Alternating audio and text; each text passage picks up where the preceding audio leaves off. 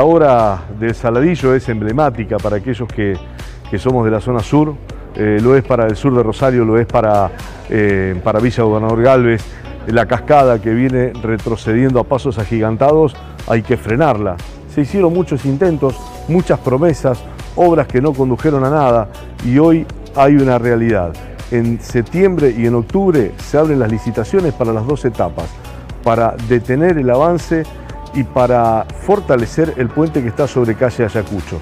Eh, sin dudas que es una obra emblemática, una obra que eh, va a ser el puntapié inicial para reconvertir todo el Parque Regional Sur, toda la reserva ecológica de Villa Gobernador Galvez. Esta es la obra prioritaria, a partir de allí hay que pensar en el embellecimiento, en el aprovechamiento de un sector, de un pulmón verde para esa zona eh, increíble, fantástico.